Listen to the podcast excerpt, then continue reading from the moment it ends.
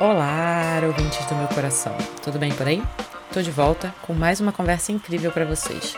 Um papo que a gente já estava devendo desde o nosso primeiro episódio, o meu preferido das mulheres no audiovisual.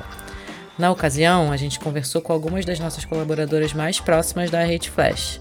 Elenco esse que tem até uma live mensal no Instagram, veja só. Depois dá uma olhada lá no nosso Insta que vale a pena, gente. É bem divertida, juro. Mas, como são todas baseadas no eixo Rio-São Paulo, já na época a gente prometeu fazer um próximo papo com mulheres fora desse eixo pelo Brasil, para entender outras perspectivas do nosso mercado. Também teve um ouvinte que me mandou mensagem pedindo uma conversa com pessoas do audiovisual fora desse eixo e eu fiquei muito feliz. Valeu, chamar. Mandem mais que tá pouco, gente. Bom, chegamos então nesse elenco bafo de mulheres incríveis que vocês vão escutar agora.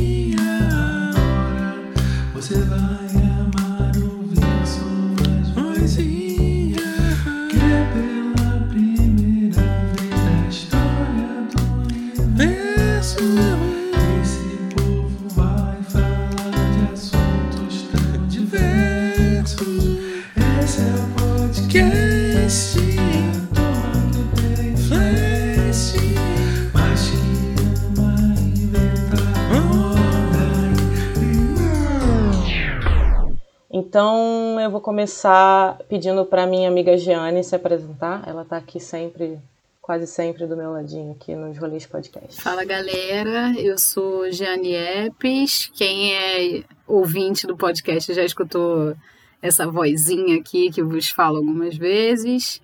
É, sou produtora no é Hate Flash, Violeta Ulta nas redes sociais, feminista, felinista, vegana, essas coisas aí. E estou bem animada para conversar com minhas amigas e minha nova amiga aí, Mai. E estou animada para escutar o que, que elas têm para falar aí sobre esse mercadão bem machista que a gente está inserida. Pois é. é então vamos para a Net, a Net que trabalha com a gente aí há vários anos na Hit Flash. Tá joia. Sou a Net, sou pernambucana, Moro no Rio há 10 anos, vai fazer 10 anos no fim desse ano. E trabalho com a Rede Flash há 7 desses 8, desses 10 que eu tô aqui. Tipo, há uns 7 anos já, desde 2013. Então, toda a minha vida audiovisual foi aqui no Rio de Janeiro. Né? Então, a minha experiência enquanto mulher nordestina, pernambucana, no audiovisual, é toda já, já, já traçada por esse machismo e xenofobia, o combo, né? Aqui no Rio de Janeiro, desde muito cedo me apresentei, depois eu falo mais. Então vamos para a Belzinha. Belzinha que também trabalha com a gente aí há um tempinho. Conte aí quem é você na fila do pão, como dizem minhas amigas maduradas. Eu sou a Bel, na fila do pão não sou ninguém, mas na Reflex eu trabalho como fotógrafa. trabalho como assistente de vídeo, principalmente. Acho que, na verdade, é, foi, foi bem assim que eu, que eu entrei na Rede Flash, é, pelo Léo. E aqui sou, sou de Brasília, tenho 27 anos, estava morando no Rio há três anos, até que veio a pandemia, eu voltei para Brasília. E também não cheguei a, a atuar assim como fotógrafa é, profissional aqui em Brasília, né? Isso foi uma, uma descoberta é, no Rio mesmo, que, que, inclusive foi muito graças às portas abertas da, da Rede Flash que aconteceu. Então, é isso. Também mais experiência audiovisual é muito mais é, pelo eixo aí, né, do que, do que, sem ser pelo eixo, infelizmente. É. E aí temos a Nai também. A Nai que, na verdade, não mora no eixo, né? Então, queria que você se apresentasse primeiro. Amiga. Eu sou a Nayara, né? Eu sou paraense, de Ananindeua. E eu trabalho com fotografia também, tipo, tem 12 anos agora, assim. Agora, atual, atualmente, estou morando no Maranhão, que também é fora do circuito, né? Se tu for parar para pensar. Mas eu sempre costumo dizer que a fotografia, ela meio que me salvou, assim. Foi um, foi um instrumento é, terapêutico, digamos assim, para eu entender muitas demandas, as minhas questões de sexualidade, racial, de gênero, de classe. Então, na fotografia, eu fui encontrando esse espaço também para atuar o meu feminismo, a minha militância. Então, eu vejo a fotografia dessa maneira, assim, e procuro incentivar as pessoas a olharem com um pouco mais de empatia, talvez, refletindo um pouco mais esse lugar de quem está documentando, por que está documentando isso, a quem pertencem essas imagens. Então, eu nunca fui santa, mas o processo me trouxe até aqui e eu busco sempre refletir, ouvir, trocar com outras mulheres, principalmente mulheres negras, para a gente se entender, né? Já que o mundo está aí para fazer com que a gente crie essas rivalidades e nos expulse mais do eixo, né? Então, eu acho que a fotografia está aí nesse nesse lugar, tem esse papel educacional, né, e de aproximação, assim, tanto entre as pessoas que estão sendo documentadas quanto o próprio circuito que é machista, é classista, cria essa rivalidade aí fica uau. Mas acho que é um pouco disso. Assim, pelo menos a minha apresentação, eu sou geminiana. Temos por último, mas não menos importante, muito pelo contrário, nossa maravilhosa Ju Almeida. Ju, que já nos esbarramos aí no Girls, nosso último grande job. Saudades demais. É, e aí tá galgando aí uma carreira sinistra em São Paulo. Me diga aí, me conta, como é que. Quem é você na fila do pão também? Nossa, essa pergunta, quem é você? É, primeiramente, boa noite a vocês que estão aqui nesses quadradinhos, a todo mundo que vai ouvir a gente. É, eu me chamo João Almeida, eu sou do interior da Bahia, uma cidadezinha chamada Catu, que é até terra indígena. É, nossa, a minha. Me apresentar é tão difícil, gente, porque é tanta coisa até chegar aqui nesse lugar. Eu agora. Aproveita que você é a última a se apresentar, então, e já fala um pouco da sua experiência, acho tranquilo. Massa. É... Eu tenho 31 anos, é, 10 anos de fotografia. Eu comecei a fotografar levando a sério fotografia com 18 anos, mas desde os 10 eu já fotografava com a câmera compacta que minha mãe tinha em casa, sem entender direito o que, é eu estava fazendo. É, tem um pouco desse caminho que a Nai falou também, de que a fotografia salvou, assim, eu sinto é muito isso, que a fotografia, ela meio que me moldou, assim, tipo, mudou todo, moldou toda a minha vida, meu reconhecimento enquanto mulher, enquanto mulher negra, enquanto mulher lésbica, enquanto mulher nordestina, então eu acho que minha fotografia ela até fala um pouco disso, eu até tentei tipo sair desses recortes, né, para não ficar nesse pautada só nesse nicho, mas não, não, teve como, porque eu mesclo vida e obra, então acabo que todo tudo que eu sou, tudo que eu sinto, tudo que eu penso está na tá na minha fotografia. É... Falar um pouco da desse lugar, né, de ser fotógrafa e, e, e, agora diretora e mulher nesse meio. Eu acho que o cinema é um pouco. Eu sempre escutei que o cinema não era para mim, assim. Tanto que antes de chegar no cinema, é, depois que fiz alguns cursos de fotografia, ainda pensei, ah, vou fazer produção cultural, que eu acho que é um lugar que vai me abraçar. É, por estar mesmo em espaços em que eu prestei serviços assim para o jornal da cidade, né? E era sempre muito difícil conseguir fazer uma foto porque tinha sempre outros homens na minha frente me cotovelando, me empurrando. Então, tipo, isso já no começo assim da carreira, tipo, com 19 anos e esse lugar sempre me dizendo que não era para mim, né? Então, é, eu não sabia que eu era tão corajosa até a fotografia me mostrar isso, porque eu acho que é um lugar de coragem. Você, é, enquanto mulher negra, lésbica, nordestina, é, tipo, dar a cara a tapa como eu dou, como nós dá, como outras mulheres também dão, como vocês dão, porque é isso, a fotografia por si só, ela é branca, né, ela é eurocêntrica, e aí, nossa, gente, é muita informação, o que, é que vocês querem saber? tipo, eu tô minha cabeça tá, tipo, ebulição, assim, lembrando de tanta coisa que a gente passou até chegar, tipo, nesse momento, assim, tipo, que eu acho que a gente nem chegou ainda, eu acho que a gente ainda tá pelas beiradas, assim, tentando conquistar. Está conquistando ainda, tipo, a gente conquistou muito, mas ainda falta bastante. Mas ainda sinto que a gente está pelas beiradas, assim. Eu achei interessante, Ju, que você falou sobre ter pensado em fazer produção cultural, porque até a galera que escutou o nosso primeiro episódio, ou quem foi escutar por conta desse, É, eu trago alguns dados nesse primeiro episódio e a maior parte das mulheres no mercado audiovisual, pelo menos no recorte de cinema e TV, está nas áreas de produção, arte e figurino, né? Então, eu acho que quando você fala que a gente está ainda num lugar meio marginal, né? Enfim, a presença das mulheres e das mulheres em sua diversidade, né? Mas é um lugar assim, a gente vocês e nós todas estamos indo pelas frestas, mas invadindo um espaço assim que é hiper hegemonicamente tem realmente cor, gênero, cara, classe social, tudo.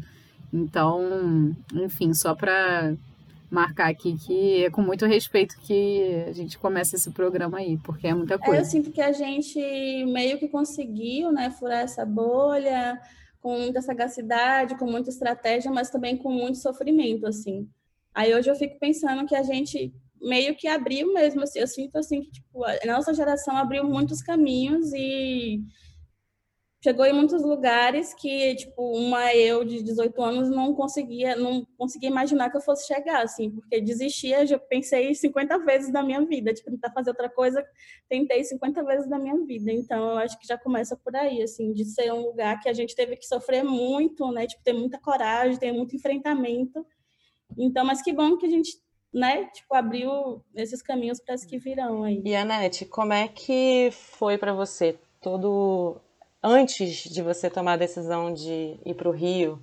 Como é que era a sua carreira? Então, eu sou formada em jornalismo, na verdade. Então, em Recife, eu nem, nem era fotógrafa, assim. Eu me formei e vim direto para cá, para o Rio.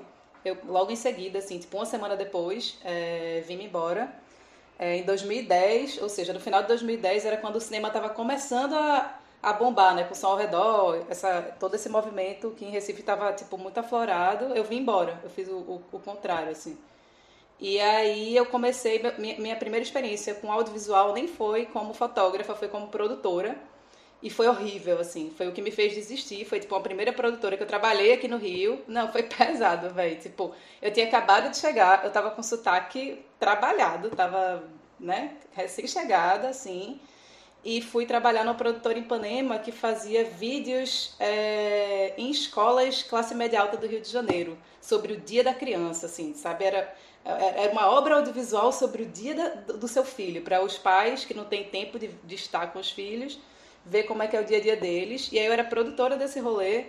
E eu todo dia voltava chorando porque eu era produtora, mas eu era proibida de ligar, de fazer as ligações, que era o meu trabalho. Porque, por causa do meu sotaque, porque não podia, assim. Tipo, e ele fala, não tinha nem vergonha. Dez anos atrás, a pessoa não tinha nem vergonha. Hoje em dia as pessoas podem até achar isso, de certa forma, mas não fala, né? Sei lá, fala de uma outra forma. Mas na época era assim, desse nível. Era tipo, ó, as ligações deixa que Dani faz, que era a que fazia o financeiro, não tinha nada a ver com isso para poder marcar com os pais, porque eram atores famosos e eles podem ter preconceito. Eles podem ter preconceito porque você tem esse sotaque. Eles, né? Caos. Eu chegava assim para lidar com essa galera ao vivo e eu ficava sendo regulado o tempo inteiro. E era uma coisa também muito estranha de, tipo, na minha entrevista, é, que eu cheguei lá, prime... antes dele me conhecer, de conhecer meu trabalho, de saber qualquer coisa sobre mim, ele falou, oh, porque eu sei que vocês têm uma forma de trabalhar mais informal, né, lá no Nordeste e tal, então queria só que você soubesse que a gente precisa que venha uma... que tenha uma postura mais formal, tipo, era uma coisa muito bizarra, assim. E eu era muito nova, então meio que não conseguia muito bater de frente, só ficava, precisava da grana, precisava do trabalho, achava que era aquilo mesmo e só ia embora chorando, assim. E aí foi foda, assim, nesse primeiro período foi isso, e aí foi quando eu traumatizei, larguei produção e comecei com foto, e que aí já veio de uma outra forma, assim. É... É, é no primeiro, no primeiro, o primeiro contato foi logo esse, assim, era 10 anos atrás, era tipo, realmente, é, fica em silêncio, trabalha em silêncio. Depois, é, com foto, já foi, que, que, é o que eu trago hoje em dia, assim, que é o que eu sinto 10 anos depois, é, o, o, preconceito, a xenofobia, ela vem de uma forma muito velada, sabe? É muito diferente. Hoje em dia ninguém chega e fala assim, cala a boca, sabe? Tipo, mas é isso, tu vai fotografar um evento, fazer a cobertura de um evento e tu ouve que, ah, não vai fotografar pessoas com cara de Paraíba, sabe? Tipo, Paraíba, tipo, o que é cara de Paraíba, sabe? Ou, sei lá, tipo, coisas meio absurdas. Ou mesmo dentro da nossa própria bolha. Hoje em dia, tipo, você ser pernambucana, nordestino, no Rio de Janeiro, trabalhando com audiovisual, é hype, sabe? Tipo, a galera, olha que massa, tal, porque tá bombando o mercado por lá. E aí não tem esse preconceito, mas às vezes sem nem perceber, fica repetindo a forma como você fala, fica fetichizando mesmo, sabe? Como se fosse um bichinho exótico, assim. Tipo, ah, fala de novo aí, isso aí, não sei o quê. Então, é, você vê que é para além da admiração. Às vezes a pessoa fala assim, sentir mesmo, mas de outras formas não. E quando se trata de evento onde a maioria é, é homem que está fazendo a cobertura, e isso é a maioria dos eventos, então pega pro lado do machismo e da xenofobia também. Tipo, é sempre muito complicado. Tipo, fazer. Eu trabalho com cobertura de pré-estreia de filme. É, trabalho com a vitrine já há algum, alguns anos. E toda pré-estreia, cobertura, só homem, né? Eu sou tipo a única mulher sempre que está fazendo a cobertura, faço pela vitrine e fica toda a galera de imprensa ao redor. E aí de ouvir coisas absurdas, assim. De, mas hoje em dia eu não fico mais calada, né? Tipo, mas já cheguei, papo de ouvir, de virar e falar, volte pro seu mato, sabe? Volte pro seu lugar. Tipo, volte pra sua selva, que aqui não é lugar para você, não. Fui, cheguei, falei pra produção, e ele foi, tipo, falou, tchau, você não volta mais aqui. Tipo, sinto muito, assim. É, mas é pesado, assim. Hoje em dia acontece muito menos, e quando acontece é muito mais nesse lugar do, do fetichizar mesmo, sabe? De achar, de ficar repetindo o que você tá falando, e é Recife, é Recife, é, tá de Recife, tipo, umas coisas muito bizarras. Minha filha, você passou vergonha, pelo amor de Deus. que vergonha é essa? Desnecessária. E Nai, você passa por esse tipo de coisa? Eu ia te perguntar é, como é que é também o seu dia a dia, se você trabalha bastante por aí, ou se você viaja muito para trabalhar, enfim. E aí, se você passa por esse tipo de coisa também. Olha, gente, eu falo muito, então eu até às vezes me poupo porque eu sou dedicada. Mas quando vocês estavam falando, eu fiquei lembrando bastante, assim, que, tipo, a fotografia para mim, ela no início era muita técnica, assim. Então, digamos que eu era muito privilegiada, muito sortuda de conseguir dominar bem a técnica e tal. E fazer umas fotos bonitinhas, assim, que dava, gerava, circulava a foto, pelo menos aqui, assim. Só que eu sempre tive muita dificuldade para fotografar o Vero Peso, que é o lugar onde é assim o território que eu escolhi para documentar e olhar com carinho para me entender também, porque eu acredito que quando a gente fotografa as pessoas, a gente está deixando um pouco da gente também e trocando, né? Só que demorou muito tempo para eu entender que nesses lugares que eu estava fotografando, eu precisava deixar de usar a fotografia mesmo como essa ferramenta de distração, de só documentar aquele espaço pelo local de estética ou então sei lá, romantizar a pobreza, reduzir aquele, aquele lugar ali a um estereótipo, sendo que a gente já é marginalizada. Então, às vezes eu perguntava o que que era a gente se a gente pesquisasse, desse um Google assim, quem a gente ia enxergar. E aí, quando eu fazia isso, eu não, não enxergava o rosto do paraense, assim. Eu demorei muito tempo para entender que eu era uma mulher negra, que eu sou uma mulher negra de pele clara. E aí eu descobri isso depois que eu me formei em artes visuais e fui fazer pós-graduação em cinema no Rio, assim. Eu queria ser hype. Só que quando eu cheguei lá, eu simplesmente comecei a perceber que a educação para mim era algo que era muito mais importante ali, que estava muito mais próximo das coisas que eu acreditava do que, sei lá, cara, eu, eu sentia que era um espaço muito branco. No Rio eu descobri que eu era negra porque me disseram, tinham negrômetros me apontando assim. Então eram xenofóbicos, eram racistas, eram lesbofóbicos. E eu também era de alguma maneira porque eu não eu não sabia que eu era assim. Ah, então, até eu descobrir que eu era, compreender que eu era, eu fazia piadinha racista, eu era escrota, assim. Então, esse processo veio, assim, de uma maneira bem dolorosa, porque quando eu estou no Rio, eu estou longe de toda a minha família, estou longe de Belém. E quando eu tenho essa, essa distância, eu simplesmente sinto falta de Belém, começo a bater mais no peito, dizendo assim: eu sou de Belém, sim, cara. Só que se você andar em Belém, você não vai tropeçar no jacaré. Em Belém tem casa, não é oca. Então, a gente também não se reconhecia nem nessas falas. A gente era bem, sei lá, bem reduzido bastante, assim, que a gente, enfim, eu não sabia que eu era negra porque eu era morena, eu queria ser morena cor de jambo. Então, existe essa romantização. Então, no Rio chegou a minha negritude, e aí eu fui trabalhando isso, percebendo o mundo afora, né? Porque aí meu olho meio que se ampliou, percebendo que o espaço é muito branco. E eu ficava pensando de que maneira eu poderia, sei lá, reparar aquilo que eu estava desenvolvendo ali, que era uma violência, que era velada também, cheia de racismo, eu era cheia, toda fresca. E aí isso também foi mudando, a partir do momento que eu tento dialogar também. E aí também, quanto mais eu estou aberta para o mundo, mais eu acredito que existe possibilidade de troca, assim. Então, quando eu fui entendendo também que eu era uma, uma mulher lésbica, transfóbica, eu comecei a, a tentar entender de que, de que maneira eu cons conseguiria sei lá, reparar a merda que eu estava fazendo, reproduzindo. Então, quando eu tenho a oportunidade de falar, de estar num espaço como esse, onde eu sei que daqui a pouquinho eu posso ser ouvida por, por outras pessoas, é perguntar assim também, para além das mulheres negras, onde estão as mulheres transexuais na fotografia. Porque a gente precisa ser muita coisa para se reafirmar como fotógrafa. Então, recentemente também eu fiz uma curadoria para o Media Ninja sobre fotógrafas que documentavam a Amazônia.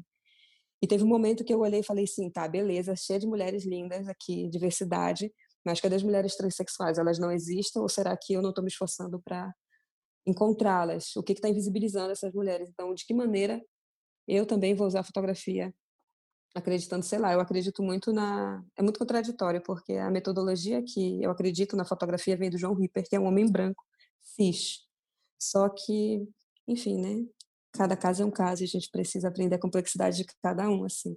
Mas sempre procurar perceber que a gente tem a oportunidade de mudar a todo momento, assim. Então, na fotografia também. Sempre é, se questionar de que maneira a tua fotografia vai fazer com que as pessoas se sentem se sintam pertencentes do espaço, comecem a se enxergar a se olhar mesmo com carinho.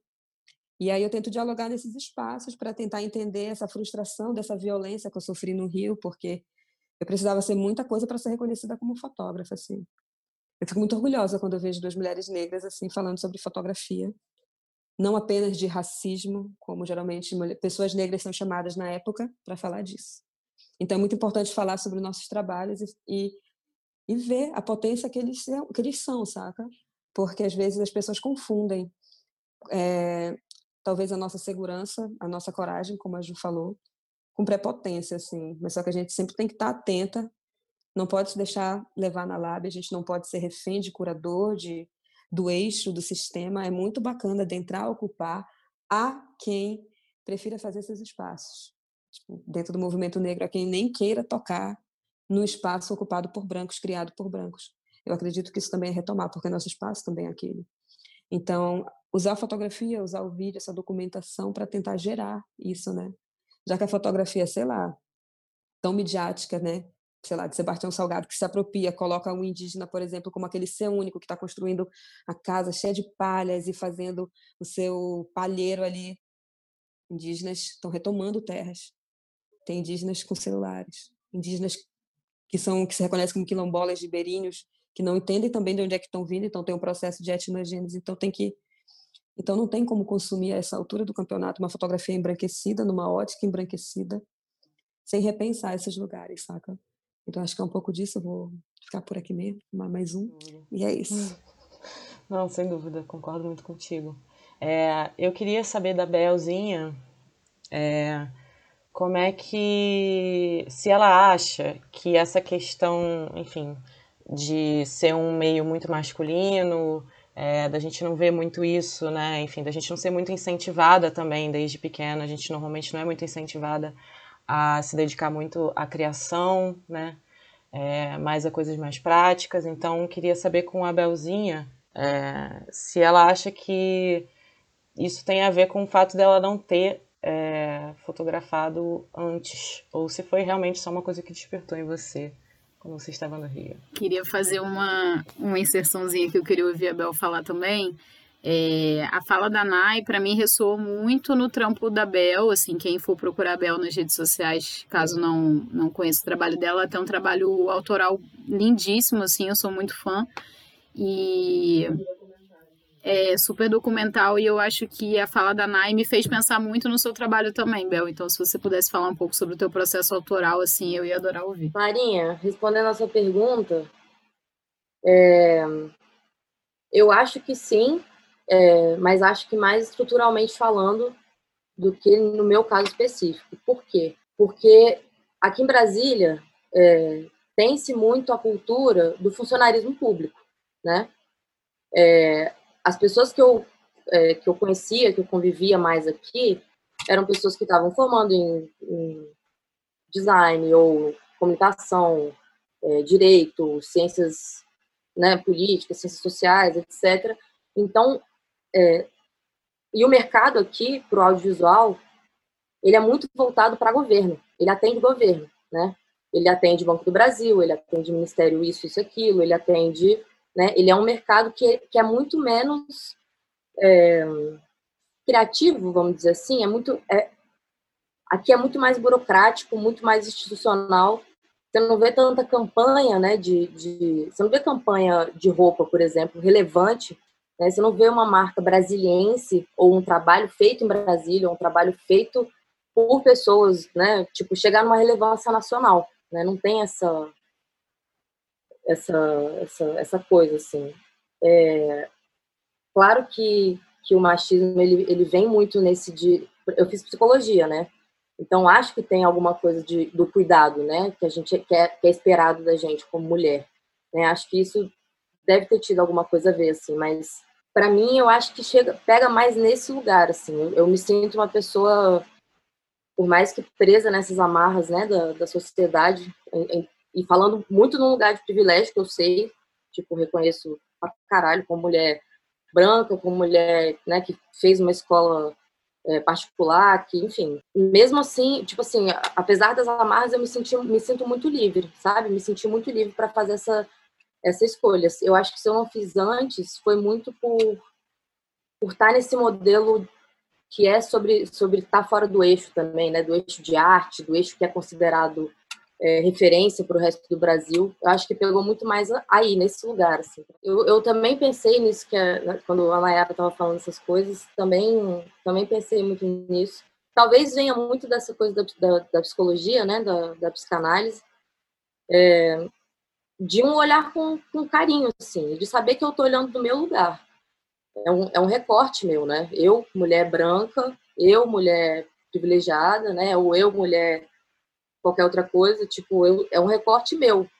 Eu ouvi a Nayara falando também, né, que, que trabalha muito, muito autobiográfico. Eu acredito que, assim, toda, todo registro ele é autobiográfico. Todos eles. Tipo, porque eles são feitos a partir do seu recorte, né? É a sua visão, é o que te atravessou na hora, né? Não é sobre você é, pensar numa foto, fazer uma foto, é sobre você registrar o que está te atravessando ali naquela hora, eu acho, né?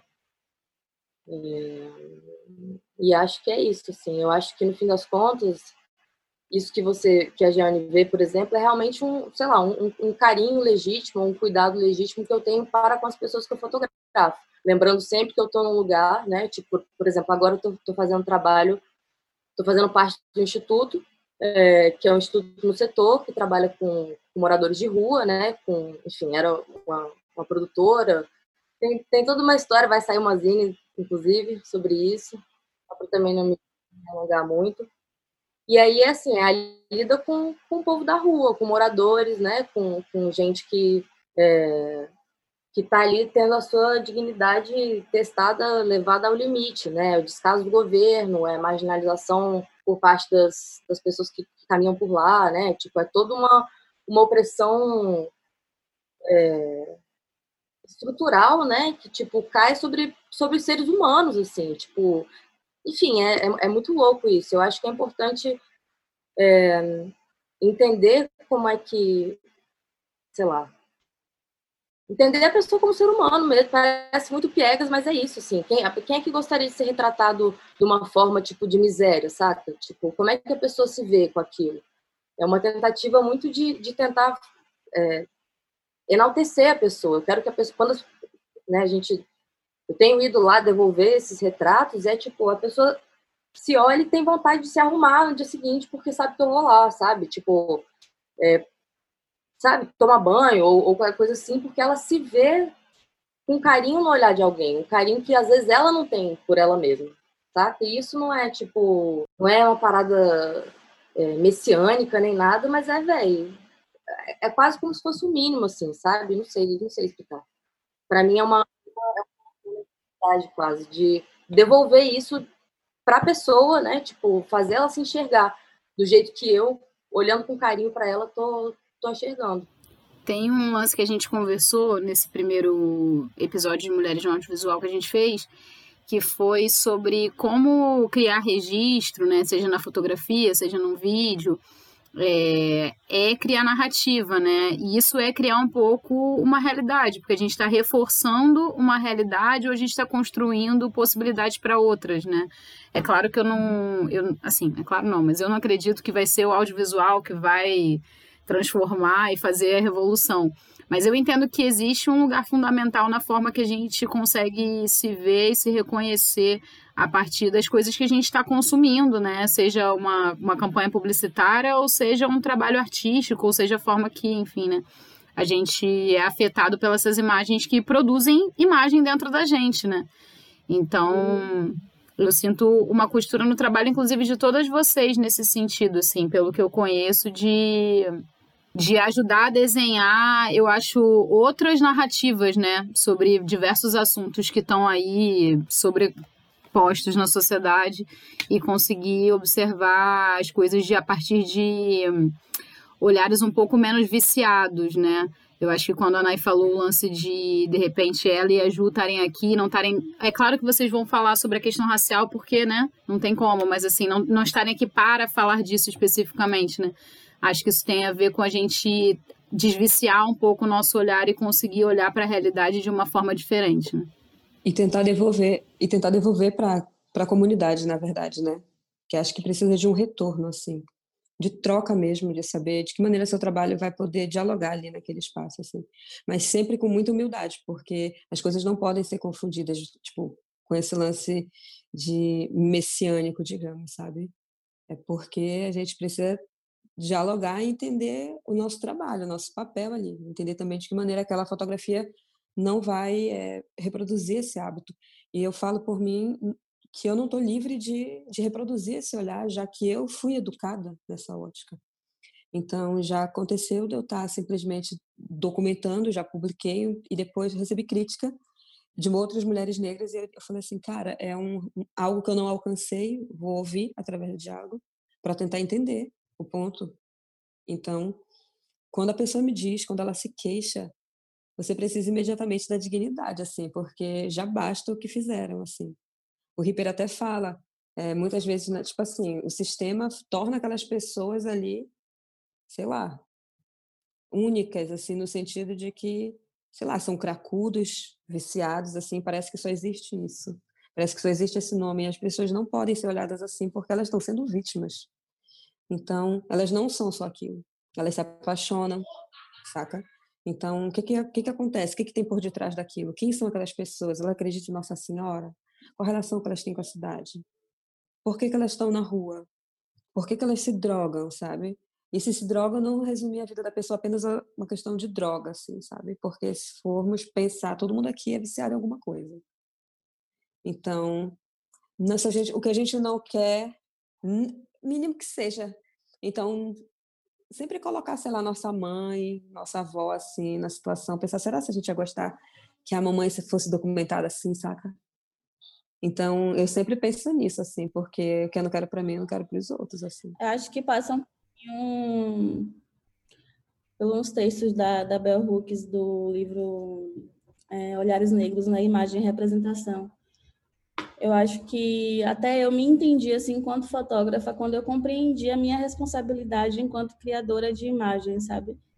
É, eu vou, de novo, reproduzir o que eu já já estou cansada de ver aí na TV, nas mídias, eu acho que é um pouco mesmo desse lugar de, cara, eu estou reproduzindo uma imagem, eu estou criando uma imagem, isso vai repercutir.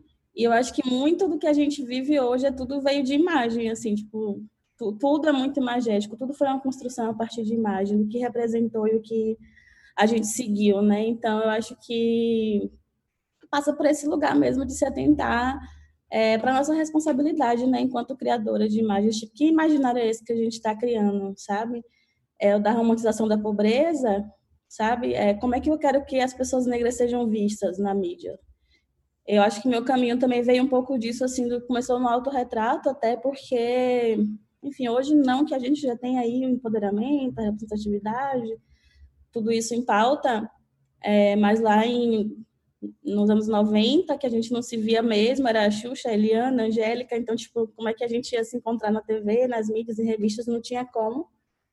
E aí, tipo, o autorretrato foi esse caminho, assim, do tipo, eu vou começar a me retratar porque eu quero me ver, né? E comecei a retratar, tipo, pessoas próximas a mim, tipo, da minha comunidade, tipo, como o Nai falou, né? Tipo, nossa mãe, nossa avó. Eu acho que as primeiras pessoas que eu retratei foi minha mãe, meu pai, é, mães de outras, de outras amigas minhas, enfim, já estou indo para outro lugar, mas é, é para falar mesmo, tipo, da importância de entender que a gente é muito responsável também, sabe? Cada imagem, cada frame que a gente faz hoje, existe uma grande responsabilidade. Até quando a gente quer contar uma coisa, se interpretou outra, meu amor, tipo, já era, você não tem mais o que fazer a respeito, sabe? E como que a gente equilibra isso, né, trabalhando com publicidade, né, que é o grande lance.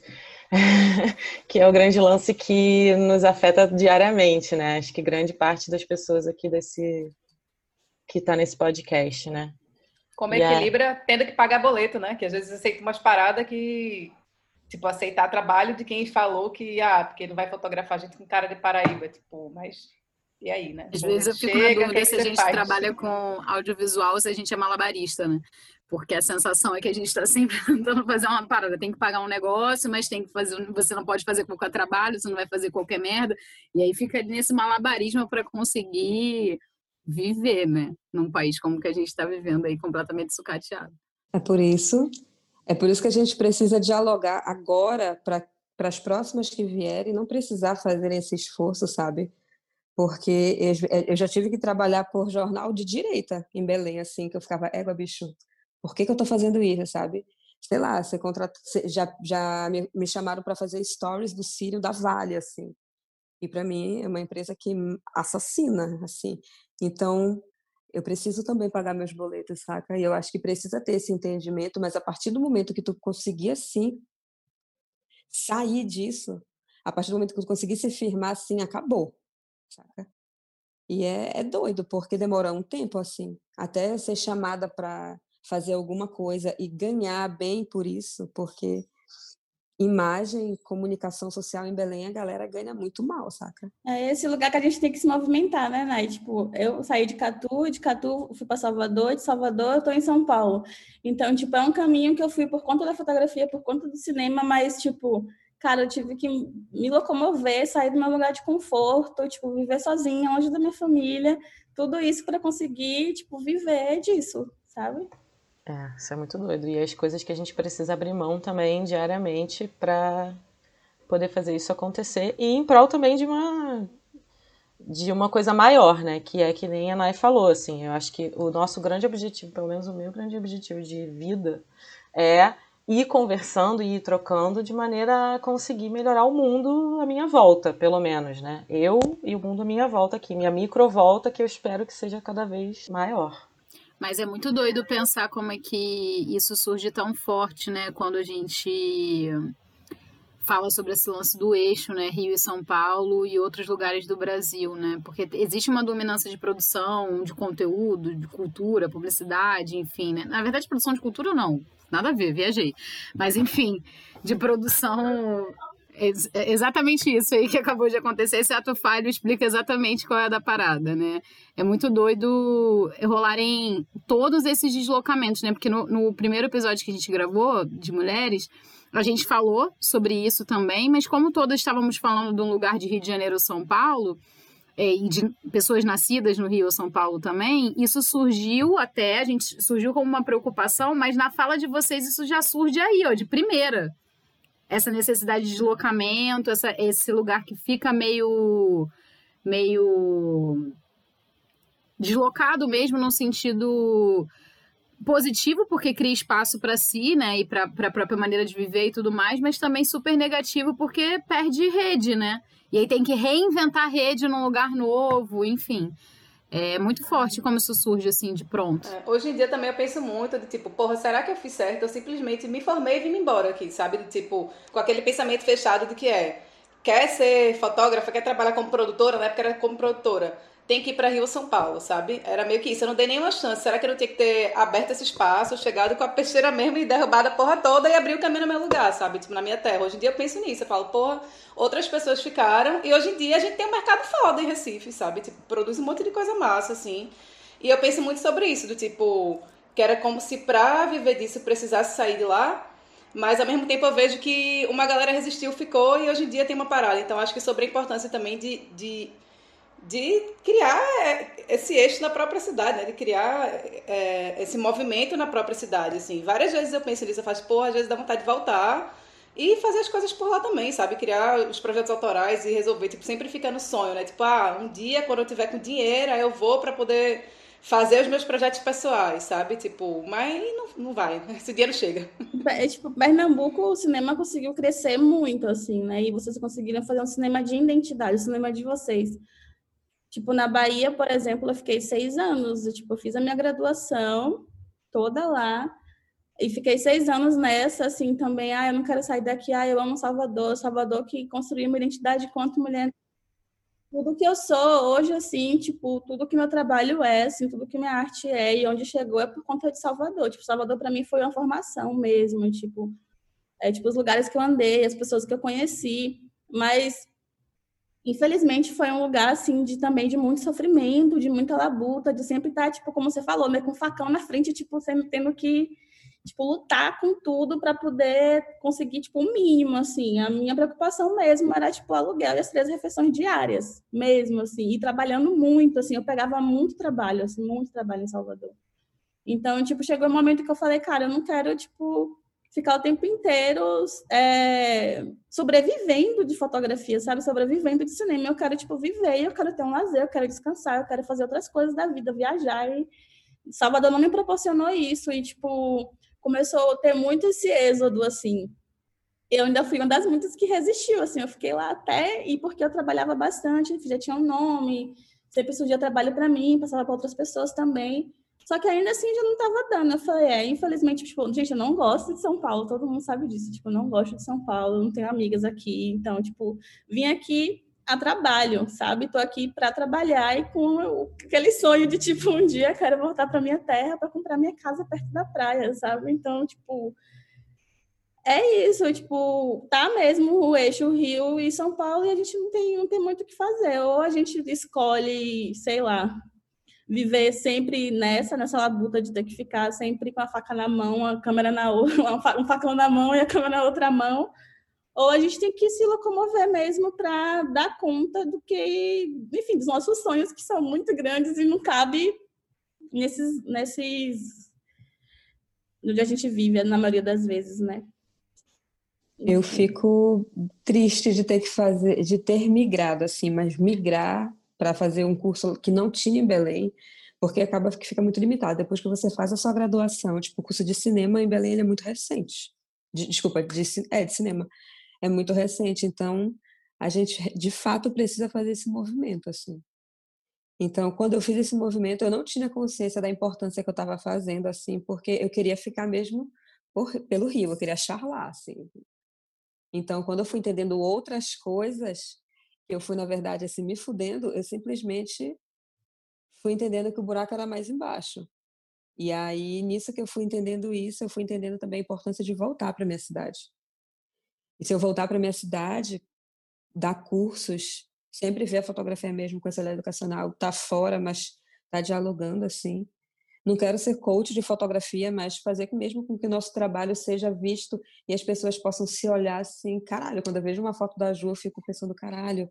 Quando eu vejo um vídeo, compartilho e fico muito orgulhosa porque eu fico olhando e falo, nossa, não existia essa possibilidade há 10 anos atrás, porque eu não enxergava tudo que ia ao meu alcance. Sei lá, era Mário Cravo Neto, Sebastião Salgado, Miguel do Rio Branco, é uma galera que persexualiza corpos negros e vende e não dá nenhum retorno para a comunidade, assim. Não possibilita jovens negros a serem fotógrafos, saca? Mas coloca corpos nus lá no trabalho e vendem nas galerias e tudo mais, assim, nos museus de arte, assim. Então, eu acredito que é muito importante e tudo bem a gente sair de dentro do nosso território para se profissionalizar, mas ter a consciência de que a gente precisa voltar, até mesmo para a gente não criar esse estereótipo de que a gente precisa sair do nosso estado, saca? Porque é exatamente o eixo é, Rio e São Paulo, ele só funciona porque a criatividade vai de nortistas e nordestinos, assim. Então, quanto mais à margem você tá e a gente vê por uma questão de estado em como a escravidão bateu assim o início de tudo no Nordeste brasileiro e como foi para adentrar na Amazônia, assim, tu vê que por que, que a galera está mais ligada aqui? Então a gente precisa dialogar isso, só que a gente é massacrado quando a gente vai para o território assim, sudeste, sul. Só que a gente precisa levantar a cabeça, porque senão a gente A gente precisa ir para esses territórios sabendo quem a gente é, entendendo o compromisso do nosso trabalho para a gente poder voltar, assim. E fazer com que outras pessoas façam esse movimento, vejam e falem assim: não, porra, vamos voltar, porque a gente precisa dialogar com a galera que está lá. E criar novos fotógrafos, assim, educar novos olhares, assim. Acho que é em tudo, na publicidade, em qualquer área. Na gastronomia, basta você querer, porque eu acho que essas demandas não são das nossas profissões, assim. É da nossa vida, assim, saca? Então não tem como olhar isso numa ótica só de trabalho, assim. Em todas as áreas, nas nossas amizades. Não tem como fazer com que você, fotógrafo, não dialogue com o seu trabalho, assim. O discurso e o trabalho tem que estar... Senão você está projetando, assim. Essa ideia eu troquei bastante com a Belzinha também, né, Bel? A gente falou muito sobre isso, sobre esse caminho de idas e vindas aí de Rio de Janeiro, Brasília, né? Ah, tô sentindo muito que eu tô tendo exatamente essa, essa oportunidade, assim, tanto que a Ju falou, tanto que a Nay falou, de tipo, tá, tá voltando, né? Eu aprendi muito sobre fotografia no Rio, né? Eu, eu enfim, aprendi tudo sobre fotografia, tudo que eu sei, né? Não tudo. sobre fotografia no Rio. E agora eu tô aqui e eu posso, tipo, aplicar, né? Eu posso. Eu tô voltando para outra cidade, e é outra Isabel voltando também né, com outros objetivos, com, é, com carinho por Brasília que eu não, que eu não tinha, assim. Eu olhava e falava, ah, não tem nada aqui, não tem isso aqui, não tem isso aqui. Só que se, você, se a gente não fizer, não vai ter de fato, né? Se alguém não faz, não tem, né? Tipo, se você não faz, não, já não é do jeito que você gostaria que fosse, né? Se não é a sua parada, né? Tipo, sei lá, tá achando ruim, faz alguma coisa, né? Assim, do jeito, do jeito bem bem grosso, foi isso que me bateu, né? Aí quis voltar e quis ficar, construir uma parada assim, ainda mais que é um, um território tão. Brasília é tão, é tão, sei lá, parece que não tem nada, e aí quando surge alguma coisa, parece que é, sabe? Não sei. Já é uma, uma escassez, assim, que tem, que tem várias. É, tem coisa pra caramba, mas não é valorizado, sabe? Tem gente foda pra caramba aqui, mas que não, que não entra no não entra no eixo. Não, não tem visibilidade nacional. Falando nisso, é, o que, que você está fazendo? O que, que você está fazendo aí para se virar nesses tempos difíceis para todo mundo? Eu estou basicamente é, dando, fazendo um curso de revelação, tipo isso o que me dá dinheiro, né, no caso. Estou é, dando um curso de revelação que, que a Marcele participa, que a Karen participa, que é um curso de, assim, de uma tentativa de democratização da fotografia analógica. É um curso, é um curso bem político, inclusive, que passa por essas nuances todas de, de representatividade.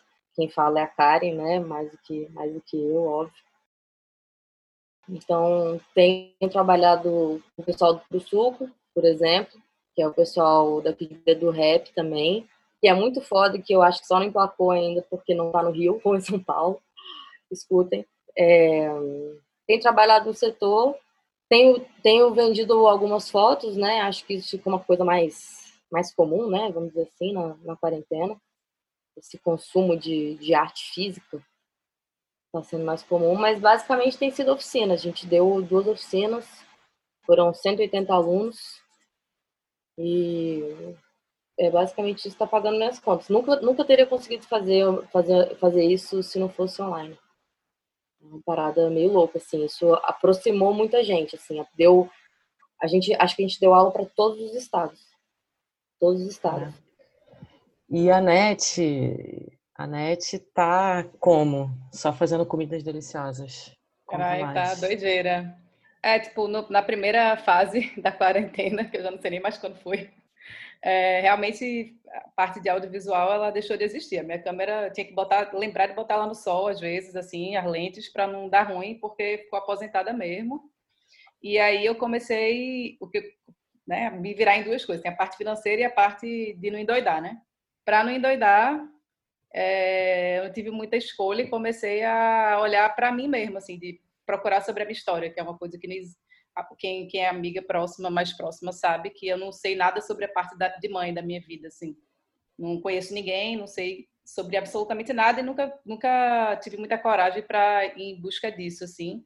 E aí essa quarentena, ela me mergulhou nisso, assim. Então, muitos processos, assim, e acho que finalmente, em algum momento, vai sair, vão sair coisas autorais nesse sentido, assim, de conversar com, enfim, aquela pesquisa eterna e, e, e já já estou em prática, assim, já estou produzindo as coisas. É, e financeiro foi sempre sim, tudo que eu me virei nesse período não foi sobre audiovisual, só agora no final, né, que começaram a brotar uns trampos, uns trabalhos, mas foi muito mais sobre as outras coisas. A oficina de frevo, eu sou professora de frevo, é, então dei para a galera da Rede Flash, dei para outras pessoas também. A mesma coisa que a Bazinha falou, tipo, é muito doido isso, né? De pela primeira vez eu dei oficina para gente de Brasília, de São Paulo, de Rio, de, enfim, de outros lugares que que não onde eu tô, assim. E agora eu comecei esse projeto da Cumbuca Sem Pantin. Agora não, né? Comecei durante no início da, da, da quando começou o isolamento social e agora eu comecei a cozinhar e vender para fora para entrar um dinheiro mesmo, porque é isso, não tem como ficar esperando outras coisas assim. E o que vem de trabalho é bem-vindo, sempre que peguei dois trabalhos assim com fotografia é, e foi muito doido, né? Depois de seis meses, você pegar uma câmera e falar, cara, será que ainda sei fazer alguma coisa? Deu uma noia, assim, eu fiz, meu irmão, velho, será que eu sei bater foto? Bater foto, mudei até o jeito de falar, será que eu sei bater foto aí? Uma doidice, mas. Eu, eu é desaprendi, eu desaprendi até fazer orçamento, desaprendi tudo também. Não sei mais brincar, não. Mas quando pega, você lembra de tudo. Lembra, é verdade. A gente, a gente sempre dá um jeito. Sempre dá um jeito. É e você, Ju? É, né? Você, Ju? Nossa, gente. Eu passei dois meses, dois, dois meses da quarentena, tipo, eu consegui fazer nada, tipo, processando, entendendo o que estava acontecendo no mundo, assim, de verdade. Foram dois meses do tipo, meu Deus, o que eu vim fazer em São Paulo? Eu tinha acabado de me mudar praticamente, né? Eu me mudei. Ai, que sofrimento. Final... É, eu me mudei no final de novembro de 2019. Só que, enfim, festas, eu voltei para Salvador de novo, trabalhei em Andoca, em Salvador, e voltei mesmo, tipo, a Vera, assim, em fevereiro. Aí eu trabalhei em um projeto é, do Canal Brasil, e depois disso, quarentena, assim. Então eu fiquei, meu Deus, o que, eu fiz da minha vida? Porque eu vim para esse lugar. tipo, tive esse momento, mas foi muito importante também, porque, enfim, voltei para terapia e, enfim, coloquei outras coisas no lugar. E aí eu comecei a, a fazer esse processo de retornar mesmo. Eu comecei a fazer autorretratos, assim, tipo, pra, enfim, rever meu corpo, né? Esse corpo que mudou, esse corpo de 10 anos depois. E foi muito louco esse processo. Eu tive muito essa coisa de autoconhecimento mesmo. Acho que muita gente fez isso. Mas acho que eu tava precisando mesmo, assim, tipo, parar para rever tudo, para rever o meu trabalho. Tipo, revirei HD, assim mesmo. Tipo, apaguei coisas, separei pastas. Tipo, três HDs agora estão indo trincando, tudo arrumadinho. E eu sei o que é tudo, eu sei toda a história do meu trabalho. Então, quando eu morrer, vocês já sabem, gente. Pode pegar esses três. Mas, enfim, eu tive esse momento. E depois surgiu um, um um trabalho com a L, com a L Brasil, a revista que voltou, né? E aí desse trabalho eu fiz um, um curta, que também foi um curta autoral, que se chama Último Baile, que foi umas reflexões também sobre vida e morte e tal. Ele rodou aí, passou no, no Itaú. É, fiz um trabalho também com a, com a Tássia Reis, também em parceria com a L Brasil. O que mais que eu fiz? Eu acho que foi um pouco de, de, de coisas mais autorais também, assim.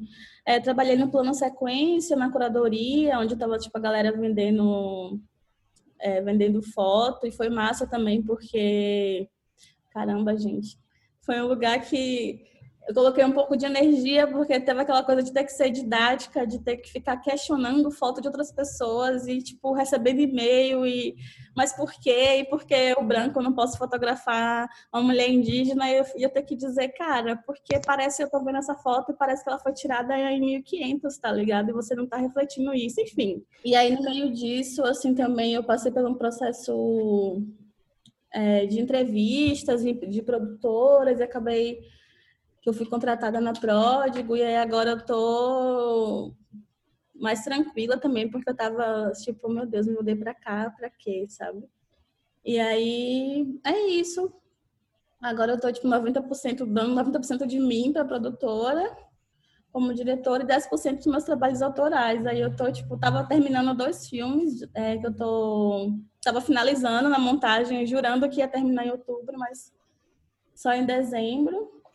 Mas foi isso também. Voltei para Salvador de novo, passei meu setembro lá, meu aniversário. Fiquei em Salvador e também foi massa, porque foi esse lugar também de. Isso que Nai falou, né? Da gente sempre ter que voltar e olhar de onde a gente veio para entender o que, é que a gente está fazendo aqui.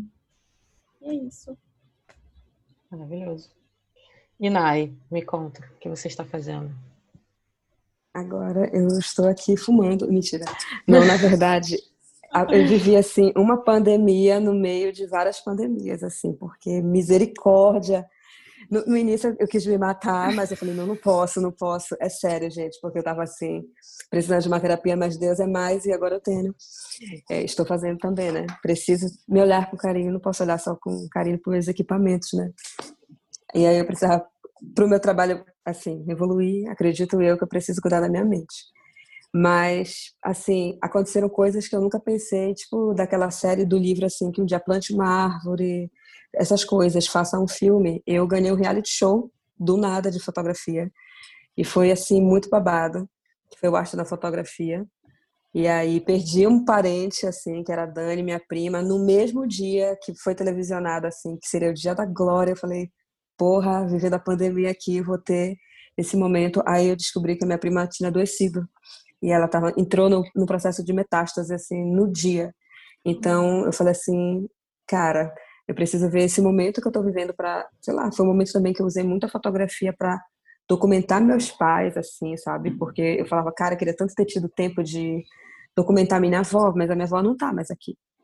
Então, para eu não perder essa biblioteca dos sotaques, das gírias, das músicas, dos anéis que a minha avó usava, eu não posso deixar de fazer isso com a minha mãe. E tentar entender, voltar para tentar entender, justamente como o Ju falou, o que, que a gente está fazendo, sabe? Porque, sei lá, cara, eu tenho muitos problemas assim com a minha mãe, assim, por mais que a minha mãe seja fonte de amor da minha vida, assim. Então, eu usei a fotografia nesse momento para tentar entender, tentar dialogar, olhar com carinho, saber que a minha mãe não teve as mesmas opções que eu, assim, o mesmo privilégio que eu tô tendo agora, saca? Então, a pandemia foi esse lugar que também teve esse momento, também vendi fotos, assim, porque foi o que deu para me manter, assim. Consegui documentar Belém também numa época que foi, foi a primeira vez que eu, tinha, eu fui chamada para fazer uma pauta pela Gary, e aí foi quando eu pude ter a minha foto circulando assim internacionalmente, assim, que foi quando eu fotografei o lockdown. Então aconteceram umas coisas que eu não esperava, assim. Porque é muito mais fácil uma galera de fora documentar o que acontece em Belém do que tu chamar alguém daqui de Belém para documentar a parada. Ou o que está rolando, sei lá, em Salvador, assim. Principalmente em cidades que foram ao colapso, assim. Mas foi uma experiência muito doida documentar e também continuar documentando o Viro Peso durante o lockdown e a pandemia também foi nesse esse lugar que eu me aproximei ainda mais da minha espiritualidade, assim. Eu, por mais que eu estivesse passando por momentos muito delicados, assim, porque no início eu estava, sabe? Então, essa primeira fase que foi uma tortura para todo mundo, a fotografia foi quem me deu uma calma. Eu também me fotografei, fazia muitos anos que eu não tirava foto minha. E aí eu falei, quer saber, eu vou me fotografar pelada também. Então comecei a fotografar, achei babado, porque nesse momento eu já estava aceitando o meu corpo. Eu não estava tipo, na gara, 17 anos, deixa eu fazer um nude aqui, porque não era bem isso, assim. Então foi muito massa poder me documentar e acreditar que o que eu estava fazendo não era só um, um autorretrato ou estava me fotografando, aquilo fazia parte também do meu trabalho, do meu processo, assim. Tudo que eu fiz na pandemia, acredito que todas as pessoas que documentaram, assim, não podem ter seus trabalhos assim olhados como se não fosse seu trabalho profissional, sabe? Porque eu acho que foi um momento que todo mundo digeriu, vomitou, ficou bem e agora a gente está aqui assim tentando entender e muito nesse movimento virtual assim. Eu espero que continue presencialmente uhum. quando tivermos a vacina, óbvio.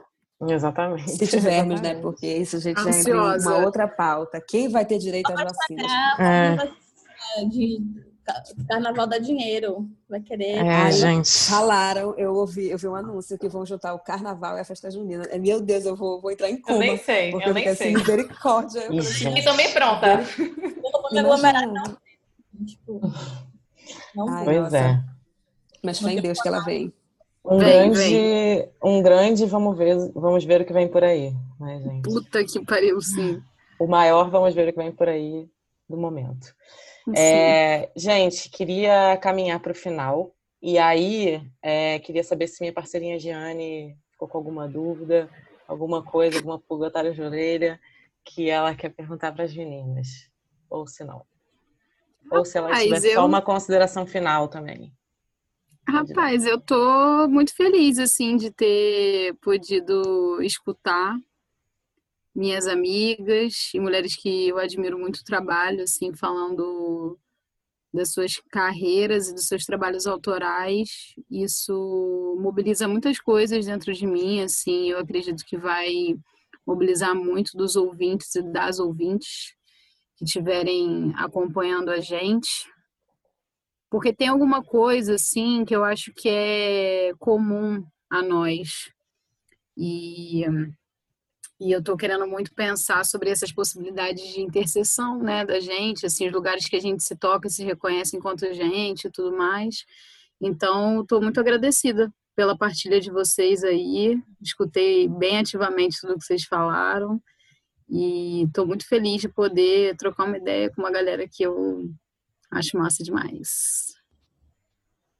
Demais. Eu também concordo. Fé na mulherada, gente.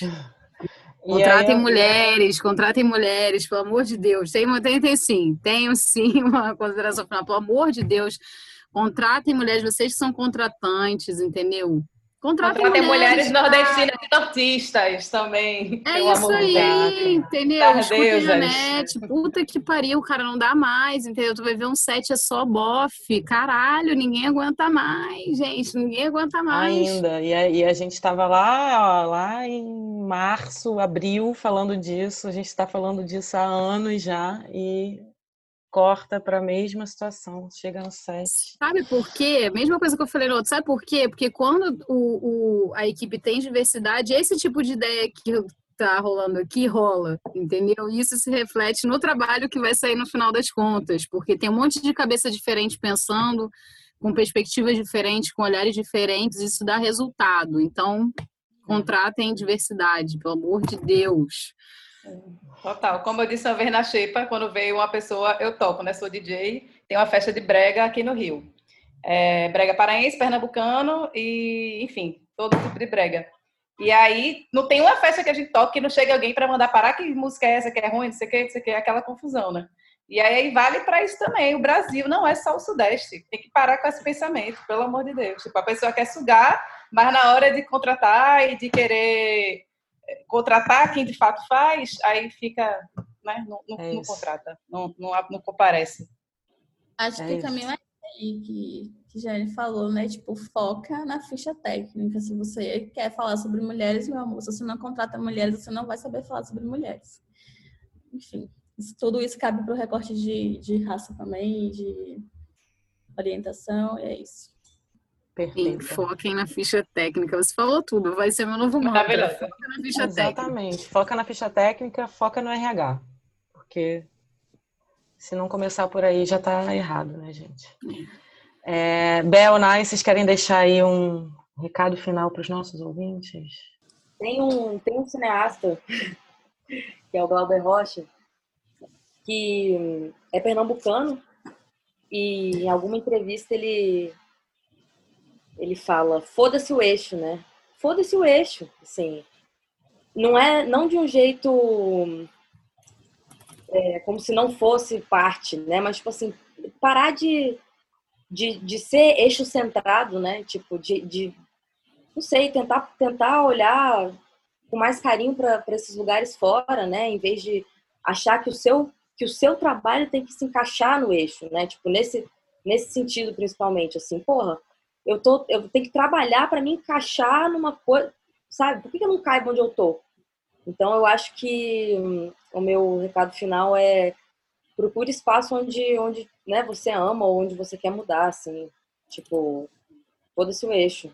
para não caber em eixo nenhum. Não, não é pra gente caber em eixo, é pra gente ser poder estar tá em tudo, né? Poder olhar o Nordeste, poder olhar a produção cultural, né, de Salvador, as, a, é, as religiões de, né, de matriz africana, as, as, coisas que são Brasil, são Brasil pra caralho, tipo assim.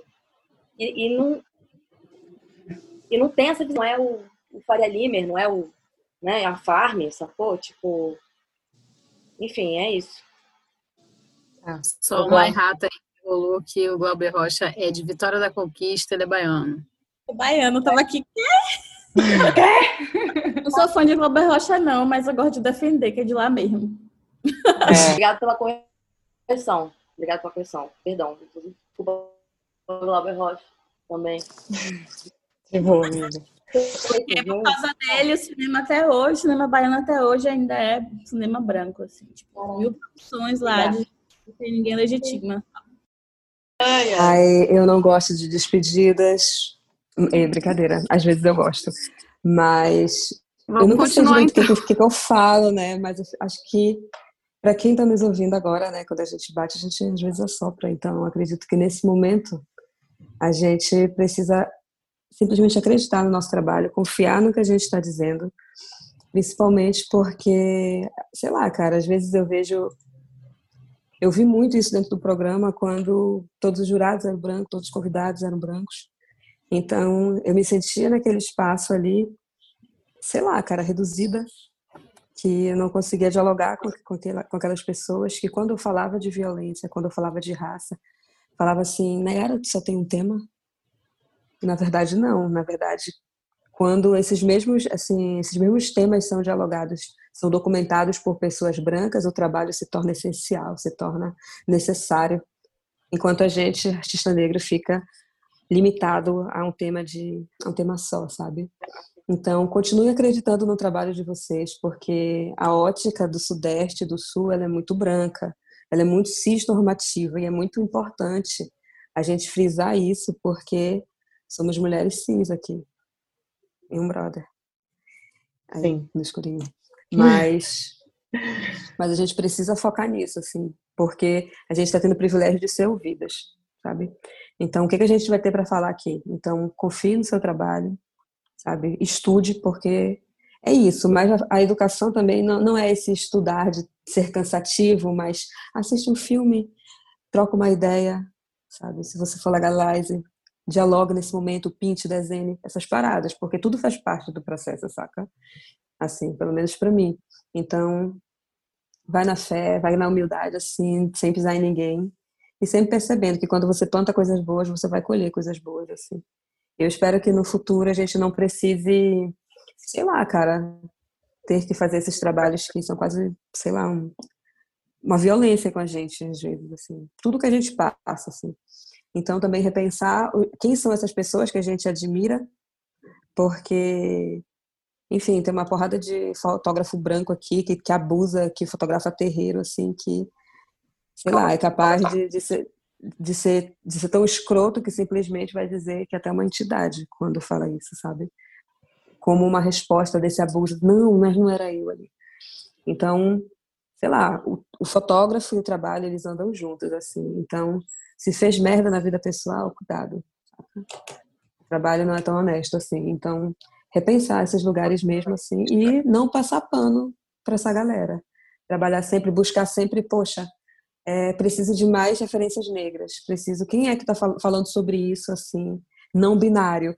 É muito importante, sabe? Compreender as paradas assim, respeitar e ser respeitado. Eu acho que é a nossa contribuição assim e um beijo Cidade Nova. Me sigam lá, comprem fotos, eu respondo tudo por DM.